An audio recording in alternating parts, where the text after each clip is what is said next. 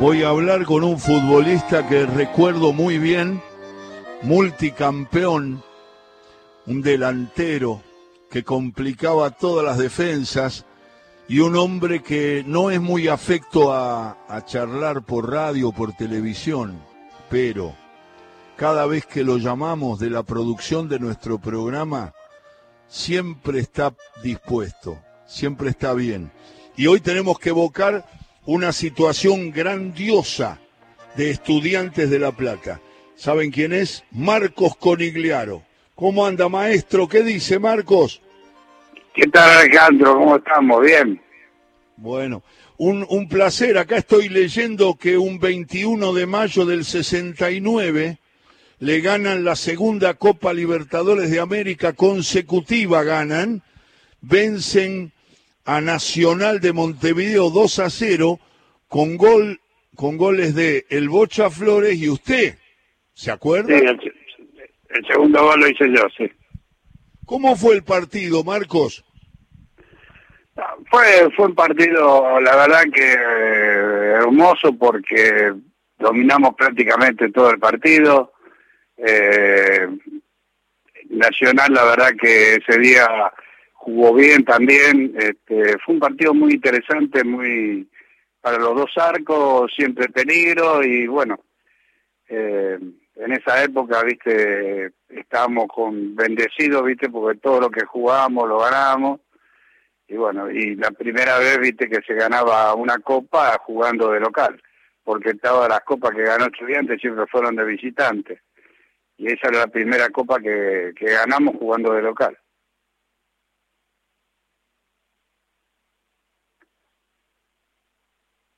Hola. Hola. Yo me acuerdo de aquel equipo, Marcos, me acuerdo muy bien de aquel te equipo. Escucho muy bajo, Alejandro. A ver, un poquito más de retorno para Conigliaro en la tarde del sábado, charlando en todo con afecto. La verdad que es un placer, Marcos, y acá tengo el equipo dirigido por Subeldía, que ganó 2 a 0 aquel partido, a ver si recuerdo bien. Era el flaco Poletti, Malvernac, Aguirre Suárez, Madero y Tonieri. Rutsky, Bilardo Pachamé, Conigliaro Flores y Verón. Contra un Nacional que tenía grandes figuras, eh, Conigliaro. Sí. Estaba jugando Magnior, eh, creo que estaba eh, Luis Artime, me parece también. Eh, Cubilla. Eh, bueno, eh, cinco, me acuerdo que era el grandote, el... Pero Castillo. Exacto, exacto, Montero, Castillo. El, mudo Montero, Castillo. que para pasarlo tenías después que pasar por el quirófano. Sí, aparte estaba también eh, el negro Álvarez, creo que era el zurdo, este, un grandote también que medía como dos metros. Eh, pero bueno, era muy buen equipo y la verdad que, que le, ganamos y le ganamos bien. Y además en esa época, Marcos, hablamos de 52 años atrás, ustedes quedan en la historia, porque además usted con ese grupo de jugadores y su beldía lograron ganar eh, tres Copa Libertadores, una Interamericana y la Intercontinental de 1968. Ajá, sí. Y aparte habíamos salido campeones eh, argentinos, o sea que era el primer equipo chico que había ganado el campeonato argentino. Claro. habíamos, ganado, habíamos ganado de Racing en el cancha San Lorenzo. En la final esa y venían de un partido del que todavía se sigue hablando frente al Platense de la Bruna, ¿no? Exactamente, exactamente. Perdíamos 3 a 1 con 10 hombres y ganamos 4 a 3 en, un, en una situación que todavía se discute, sabe que todavía en algunos bares, algunos veteranos discuten aquella actitud de Hurt, eh, el Bilardo, el árbitro, los penales y, la situación fue bueno fue una vivada de Carlos y lamentablemente un, una gaf del arquero, ¿no? Claro, y, recordando el partido, eh, Marcos, no sé qué memoria tiene, veo que muy buena, pero ese partido en el primer tiempo, eh, la exhibición del equipo de la Bruna fue formidable, porque lo superó mucho y después ustedes se pudieron recuperar, pero el primer tiempo lo había dominado Platense completamente. Y aparte nos iba ganando 3 a 1 y yo me acuerdo que aparte eh, eso parece como que hubiera sido como una inyección que nos hubieran dado. Lo escuchaba la Bruna desde afuera de, la, de la cancha que le gritaba, vamos, vamos que tenemos que hacer cinco. Y eso parece que eso parece que fue como una inyección para nosotros porque ahí nomás este, ya nos pusimos 3-2, después 3-3 y después ganamos con el con el penal. Este, pero fue fue una inyección eh, maravillosa para nosotros son los recuerdos de Marcos Conigliaro que está compartiendo con nosotros a 52 años de esa Copa Libertadores segunda consecutiva que, ganó Estudiantes de La Plata. Eh, los comienzos, Marcos, ¿me puede comentar un poco si se acuerda de, de Quilmes? Creo que fue el primer equipo, divisiones inferiores, cuándo llega primera. Me gustaría escucharlo. Bueno, yo empecé en Quilmes, tenía 15 años, me habían llevado a probar y bueno, había, había quedado. Eh, del equipo lo dirigía José Santiago, uno que había sido jugador de, de Quilmes y de Racing. Y bueno, él dirigía la primera y dirigía las inferiores también. Y en un momento determinado este, me subió de la sexta división a la primera y bueno, terminé jugando prácticamente mitad de año en la primera de Quilmes. Y a fin de ese año me compra Independiente y voy a Independiente a jugar en divisiones inferiores. Hacía pareja con Mura y con Rambert, que después los tres juntos llegamos de, de la tercera a la primera y también salí campeón con Independiente. Claro, Al otro año me lleva a Chacarita voy a préstamo a Chacarita y de Chacarita me compra estudiante. Eh, una cosita más de Independiente, del paso de Conigliaro por Independiente. Eh, ¿Sale campeón con qué entrenador, eh, Marcos? con Manuel Judice. Ah, con Judice, claro. Y, de, y de ahí con Mura y Rambert, el papá del avioncito, llega a, estabilizarse en Independiente. Cuando lo compra Chacarita, no estuvo mucho tiempo en Chaca, ¿o sí? No, no, no, tuve, solamente ese año porque, bueno, tuve la suerte de andar muy bien, salir entre los goleadores y sube el día me había hablado, me habían hablado también de Racing y de San Lorenzo y de Rosario Central. Y bueno, me convenció día de ir allá y me fui a día menos mal que le hice caso, ¿no? y me fui a estudiante, sabiendo inclusive de que estudiante tenía que entrar entre los cinco, entre los seis primeros, si no este, nos íbamos al descenso. y terminamos quinto. Así que ya ahí arrancó la campaña de día La gran historia de Estudiantes de La Plata que está comentando en nuestro Todo con Afecto Marcos Conigliaro. Marcos, cuando hablamos de eh, Chacarita, ¿se acuerda los compañeros que tuvo? Porque esto tuvo un año, pero anduvo muy bien. ¿Y quién era el entrenador de Chacarita? Bueno, cuando yo fui, el entrenador era Pizarro, uno que había sido marcador central. Después este estuvo, eh, no me acuerdo ahora bien el, otro el otro técnico, pero bueno, yo tenía Inigo, Córdoba, este, jugaba Confesor, eh, bien Loco Viallo, eh, Carita, Carucha Roldán, eh, eh, Sanguinetti, uno que venía de, Racing también, número 5. Sí. teníamos buen equipo, teníamos buen equipo, Chacarita tenía buen equipo. Un buen equipo que después, bueno, la charla con Subeldía y con Igliaro va a estudiantes, se inicia ese ciclo impresionante. Usted también tiene historia como entrenador, fue entrenador también de estudiantes, pero me queda una cosa, usted tenía una característica. Eh, ocupaba muy bien el espacio que quedaba libre, picando hacia el vacío, se decía en ese momento, se decía mucho, los comentaristas de la época, yo eh, todavía estaba pensando en que iba a transitar el periodismo deportivo y veía cómo usted ocupaba, no me gusta eso que dicen ahora, no, sé, no, no soy afecto a, que, a decir atacar los espacios, me parece que es ocuparlos bien y de ahí usando su velocidad y su pericia, eh, atacar bien y poder abrir la cancha o meterse como un centrodelantero clásico, como lo que usted era, porque jugaba con el 9, este, pero me gustaría que me dijera algo de esa condición que usted tenía y si después la buscaba cuando dirigió algunos equipos aquí eh, para, para ver quién podía hacer ese, ese trabajo de aparecer libre, que es una de las formas que el fútbol moderno tiene para poder evitar las defensas, ¿no?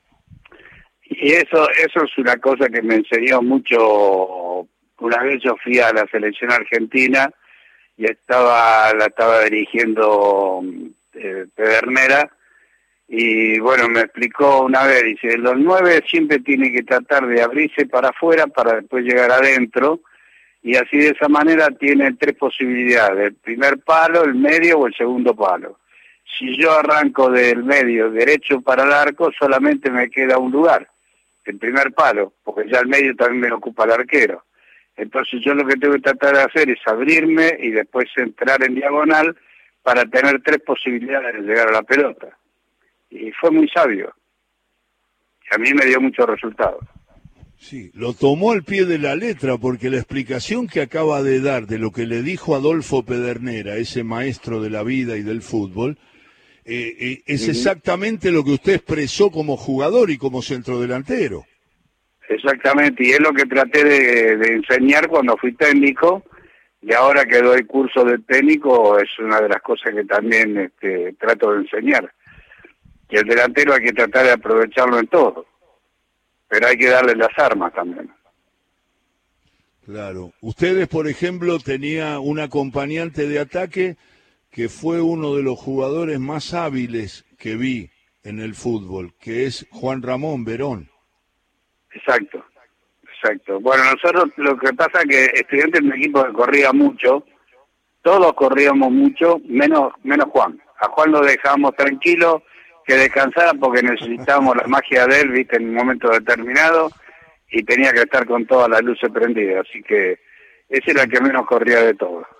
Se cuenta, se cuentan muchas anécdotas. Estoy charlando con Marcos Conigliaro, de aquel estudiante de Subeldía, y algún amigo me la refresca siempre, que Subeldía, que tenía fama de estar en todos los detalles tácticos, cuando llegaba a ciertas horas de la charla técnica específica, más táctica que técnica, le decía, como, como recién expresó Marcos Conigliaro, le decía a Verón, usted váyase, usted tranquilo, usted relájese, tranquilo, invente, ¿no?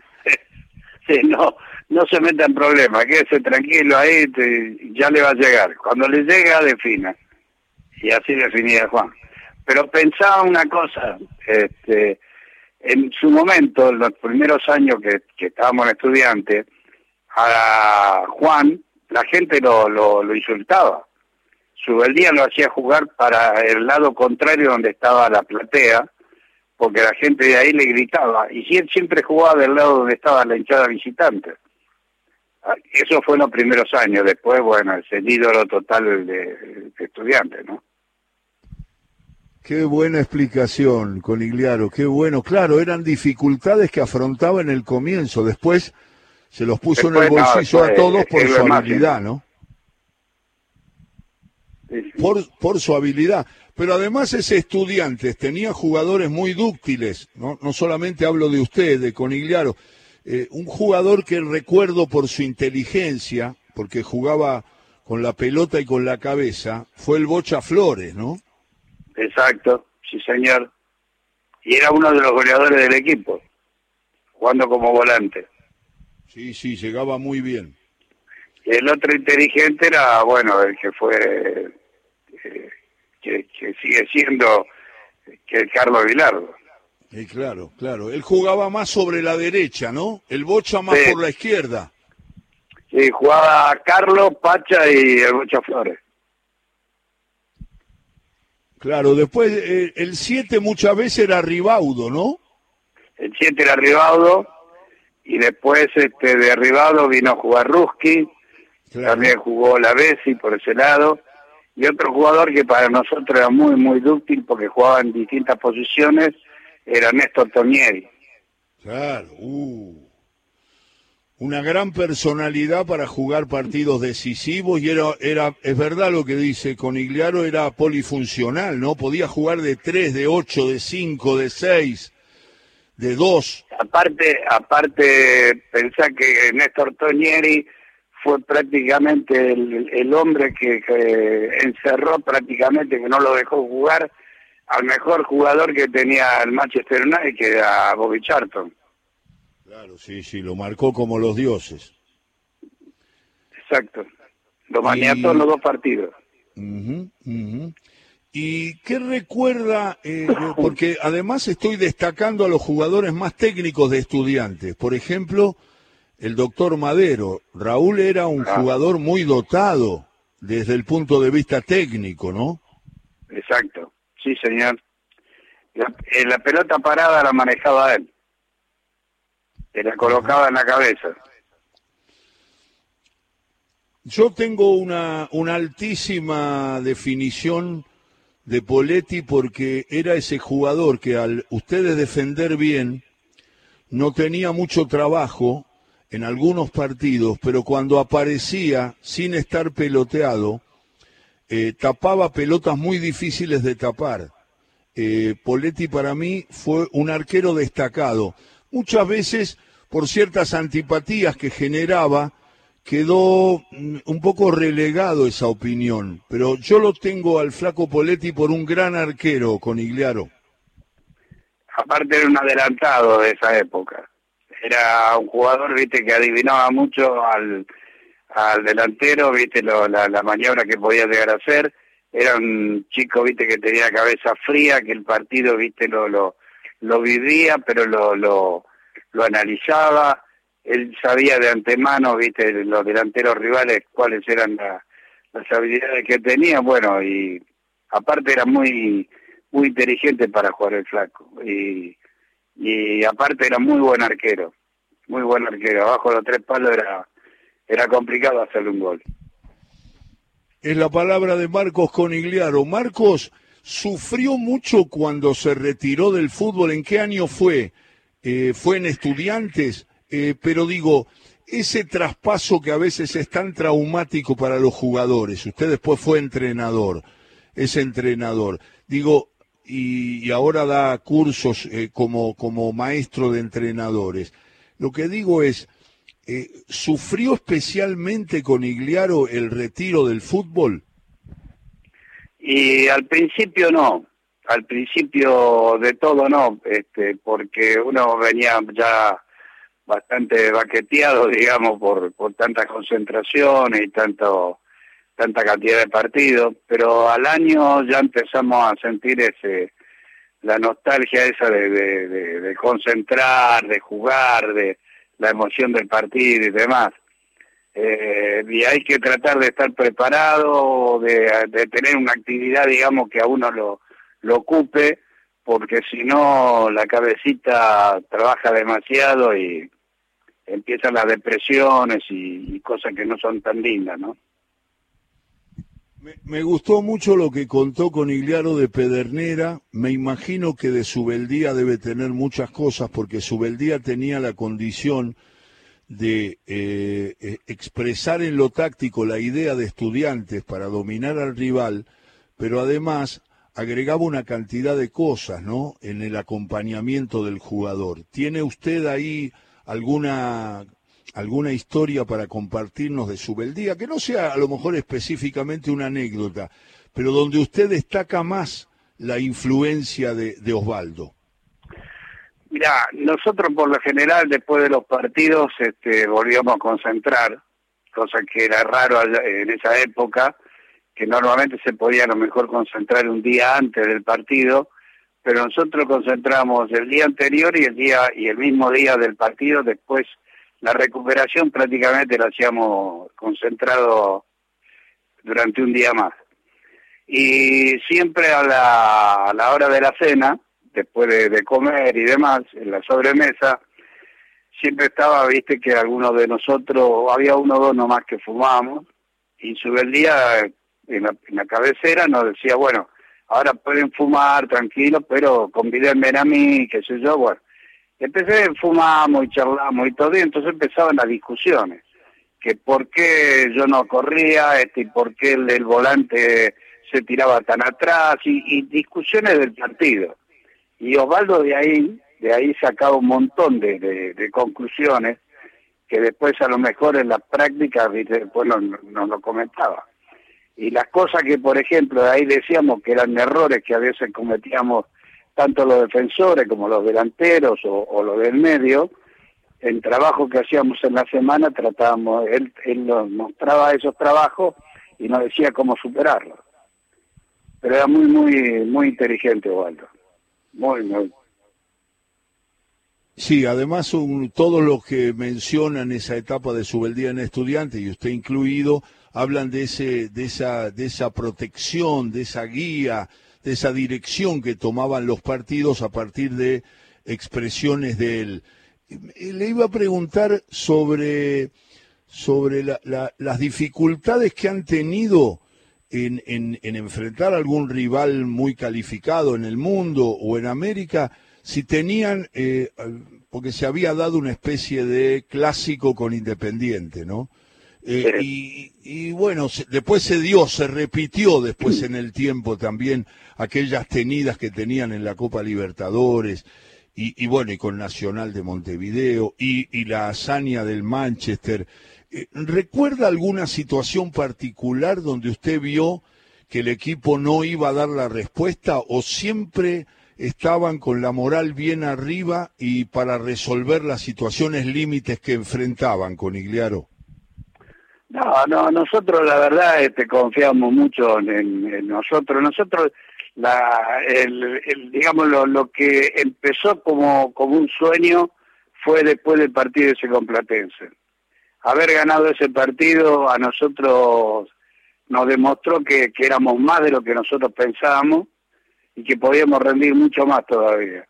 Y a partir de ahí nunca tuvimos este ninguna, digamos, ningún bajón ni nada lo único que nos perjudicó fue mm, esa, esa noche fatídica con el Milan, que quedó una cosa fea, pero que bueno, eh, fue la única mancha que digamos que podíamos haber tenido, pero todo lo demás, viste, fue todo todo bueno y todo lindo. Y, y sí, teníamos partidos épicos, por ejemplo, con Racing o con Independiente. Y sobre todo con Gimnasia, que era el eterno rival, ¿no? Claro, claro. Eh, esas épocas, sí, los, enfrentamientos con Racing también son históricos y, con Independiente. Había, había cuestiones también que tenían que ver con que cada partido que ustedes disputaban en Copa Libertadores o en finales de campeonato, eran como, como ustedes habían logrado ese lugar en la conversación fundamental de cada competencia, eran siempre, eh, Marcos, partidos decisivos, finales, semifinales, frente a equipos que por, llegar a esos lugares también eran muy poderosos, digamos, ¿no? Sí, aparte, eh, Alejandro, en esa época vos jugabas la Copa Libertadores y era una maratón, eran como 12 partidos, 14 partidos. Para poder llegar a una final tenía que eh, viajar por todos lados, era, era infernal la cantidad de partidos que jugábamos. Colombia, Chile, Uruguay, este, qué sé por todos lados andaba. Claro, claro. Para llegar a una final había que, luchar bastante. Sí, y además no solamente había equipos competitivos y duros en las finales, que se, se, se cae de maduro, que el equipo que llega a la final o a la semifinal es un equipo destacado y ustedes han enfrentado en el mundo, en América, y en, y en, y en, partidos eh, en la Argentina, rivales muy destacados. Pero además, esa Copa Libertadores tenía que en el camino, en octavos de final y todo, enfrentaba equipos tradicionales de Copa Libertadores que después quedaban en el camino con ustedes o con Nacional o con Peñarol, pero que eran equipos de ese nivel, muy destacados, digamos. Ahora juegan algunos equipos que se van habituando a ser participantes de Copa Libertadores, pero no tienen la historia que tenían los rivales que enfrentaban ustedes. De verdad. O sea, nosotros que en Chile, por ejemplo, colocó la Universidad Católica, la Universidad de Chile, eh, vos tenías, en, eh, bueno, en Uruguay, eh, Nacional y Peñarol, en Perú, Universitario de Deportes, y así te, nombrando, viste, había equipos muy, pero muy buenos, y eran difíciles y además nombrando jugadores, no le voy a pedir que me nombre jugadores, pero han enfrentado jugadores que han sido clave en la historia del fútbol de América. Entonces era, era muy complicado. Marcos veía que Bilardo tenía esa condición de entrenador cuando jugaba, ya se veía claramente. Sí, mira, yo lo, terminé de, de, de, dilucidar en día. Nosotros estábamos jugando un partido en Newells en la cancha de Newell y en el primer tiempo estábamos perdiendo 3 a 0. Y yo le gritaba a Carlos, le decía, Carlos, vení, dame una mano arriba, este, porque estamos perdiendo, a ver si podemos conseguir ¿viste, achicar el resultado. Y él me decía, no, tarado, dice, perdón por la palabra, no, tarado, dice, venite vos para atrás, porque si no, no van a hacer seis. O sea, y era verdad, a lo mejor no teníamos que afirmar bien atrás, viste, para después poder salir eh, acomodado. Pero era un hombre que siempre ya estaba un poco adelantado a todo. Eh, aparte hablaba mucho con Caco, con Osvaldo, y él, Manera, él y Manera fueron, la verdad, los dos, este, bien, bien discípulos de, de lo que fue su del día. Sabe que yo eh, más o menos veo fútbol de la década del 60, yo soy del 54, vamos a ver, me acuerdo el comienzo de los 60 un poco más en nebulosa, después me acuerdo un poco más y ya del 65 para acá me acuerdo bien. Y cuando usted hizo mención a manera, a Eduardo, que lo traté obviamente con muchas notas como entrenador, fue muy destacado como entrenador, pero yo siempre le decía, que en la selección de los que vi yo, eh, esa selección que hacemos todos los argentinos y futboleros, de, poner a, qué sé yo, Filiol, este, eh, Perfumo, Pasarela, Póngale y Marzolini, mi cuatro, que no es tan unánime, es Manera. Yo siempre menciono que Eduardo Manera era un buen jugador para recuperar la pelota para marcar, pero un jugador muy creativo y de mucha calidad para la proyección. Exacto, exactamente. Para nosotros es un delantero más. Porque aparte tenía una capacidad bárbara, viste, para para salir este libre, viste, de que, y aparecía, viste, por ahí como si fuera un delantero. Y tenía mucha capacidad de, de juego, tanto aéreo como, como, como por el piso, ¿no? Este, pero muy, muy buen jugador, muy rápido. Un jugador bárbaro que muchas veces no se menciona. De cualquier manera, en los cuatro no hay, en, en, esa, en ese tiempo que yo le digo, tanta unanimidad como algunos jugadores que le he nombrado. Puedo nombrarle a Carrizo, puedo nombrarle a, a Redondo. Le quiero decir que ahí es más abierto el gusto de los, de los cuatro de esa, desde el 60 para acá y a mí siempre, yo siempre que digo mi equipo ideal, lo pongo a Eduardo como marcador de punta porque siempre me llamó la atención esa capacidad que Conigliaro recién a través de todo con afecto marcaba de su calidad y claridad para salir del fondo y generar situaciones de ataque que después disfrutaban ustedes, ¿no? Eh, en serio, Alejandro, fíjense, hay un detalle. Nosotros jugábamos con una línea de cuatro. Manera, era un jugador muy hábil con la pelota. al lado jugaba Aguirre Suárez, que era recio, era un batallador el, tucumano. y al lado, entre dos entre dos jugadores hábiles como Manera y, y Madero, había un jugador fuerte. Y al lado de Madero jugaba otro jugador fuerte que era Malvernal. o sea que estaba parejo el tema. Entre dos jugadores hábiles había uno que era no tan hábil, pero era el que marcaba bien. Y entre dos hábiles había otro, entre dos este, marcadores, digamos, fuertes, había otro hábil que era Raúl Madero. O sea, estaba todo equilibrado. Igual que el medio, el medio, el pensante era Bilardo, el que metía la guerra y todo lo demás era Pachamé, y el que era más útil de todos era el Bochaflores. Y adelante, bueno, lo, lo, que lo poco que podíamos hacer y lo mucho que hacía la Bruja Verón. Era muy parejo el equipo. Usted acompañaba muy bien con Igliaro, no se saque ningún mérito. Ribaudo también. Hacían un trabajo que muchas veces era capitalizado por un Verón que se destacaba por su habilidad. Pero usted hizo goles decisivos, lo recuerdo bien, y generaba en ese pique al vacío situaciones que después podían aprovechar otros jugadores, porque usted cuando se iba a la derecha ganaba la posición, hacía de puntero derecho porque tenía que meter el centro o el pase, no siempre podía definir porque estaba muy muy muy sesgado. Sí, sí. Sí, bueno, esa era la característica mía, siempre del medio salir para afuera y después volver a entrar. Exacto, pero también propiciaba, viste, muchos encuentros con, con la bruja, allá adelante, viste, a lo mejor sirviéndole la pelota para atrás, viste, para que él pueda convertir. Nos dejó un testimonio que nuestro programa siempre rescata de cada nota, que va a quedar en ese consejo que le dio Adolfo Pedernera, porque la verdad que es una manera de definir, de hacer una síntesis de su juego con Igliaro. Bueno, te agradezco, te agradezco mucho Alejandro la, la mención. Por favor, la única, la, la última y la que le hacemos a todos, eh, Marcos, es de todo lo que vio, de todo lo que escuchó, de todo lo que a lo mejor vio en película, de lo que usted enfrentó, de lo que usted tiene como idea cuando fue entrenador, cuando es entrenador o cuando da un curso. La pregunta que hacemos siempre es esta. ¿Vio algún jugador que esté por encima de Maradona? Mire, yo tengo dos o tres jugadores que para mí son el espejo de lo que tendría que ser un jugador de fútbol. Uno, por ejemplo, es Johan Cruyff, el segundo es Bobby Charlton, el tercero es Pelé, el cuarto Maradona y para mí el quinto es eh, Messi.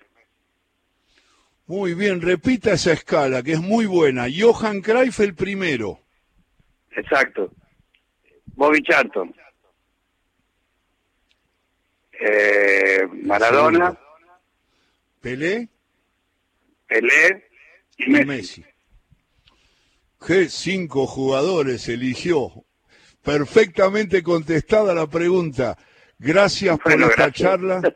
Se la, se la se la agradezco especialmente porque hablar, usted cuando comenta su, su historia como campeón muchas veces, menciona a muchos compañeros y a muchos rivales, y esa es la idea que tenemos en nuestro programa los sábados a la tarde por Radio Nacional, que es mencionar a muchos jugadores olvidados y muchos jugadores que han enriquecido la historia del fútbol. Usted es uno de ellos, pero usted también tiene en la buena memoria consejos de entrenadores y cuestiones que a los futboleros nos importan mucho. Y eso es lo que transmitimos en el programa. Así que le agradezco en el alma que siempre que lo convocamos, siempre dice, cómo no, con mucho gusto, y le mando un abrazo grande y un saludo cálido a su gente. Bueno, muchas gracias Alejandro, un abrazo grande y ya nos volverán a encontrar. ¿eh? Así es. Marcos Conigliaro. Hasta luego. Mejorando la tarde con Igliaro, en todo con afecto y en este sábado 22 de mayo.